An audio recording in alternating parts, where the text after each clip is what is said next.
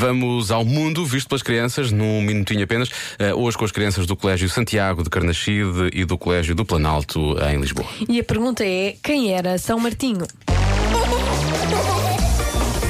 Eu é que sei. O mundo visto pelas crianças. Oi. Vocês sabem quem era o seu Martinho? Eu sei. O senhor das castanhas. O senhor que está na rua a vender castanhas. Sim, Chamam-se todos São Martinhos. sim. Como é que está a dúzia da castanha? Meu pai Natal. Muito quentinha. Quem quer quentes e boas quentinhas.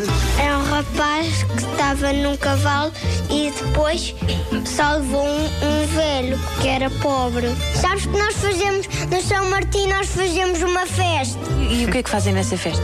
Ah, brincamos no roqueiro. É festa no roqueiro. Também podemos fazer castanhas caramelizadas. Como é que é essa receita? Podemos pôr um bocadinho de gelo a seguir as castanhas e fica uma castanha caramelizada, como vem na televisão. Eu fui a um restaurante desse.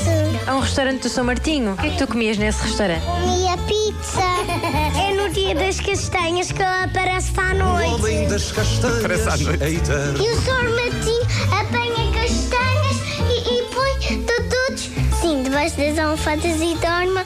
Depois, quando acordam, eles tiram almofadas. Quentinhas. Não é a fada dos dentes? Ah, por acaso é? Quem compra leva mais amor para casa. Hoje é dia de São Martim.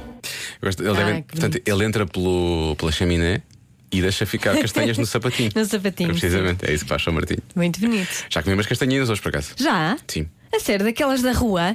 Elas vieram da rua, sim, mas estavam cá dentro.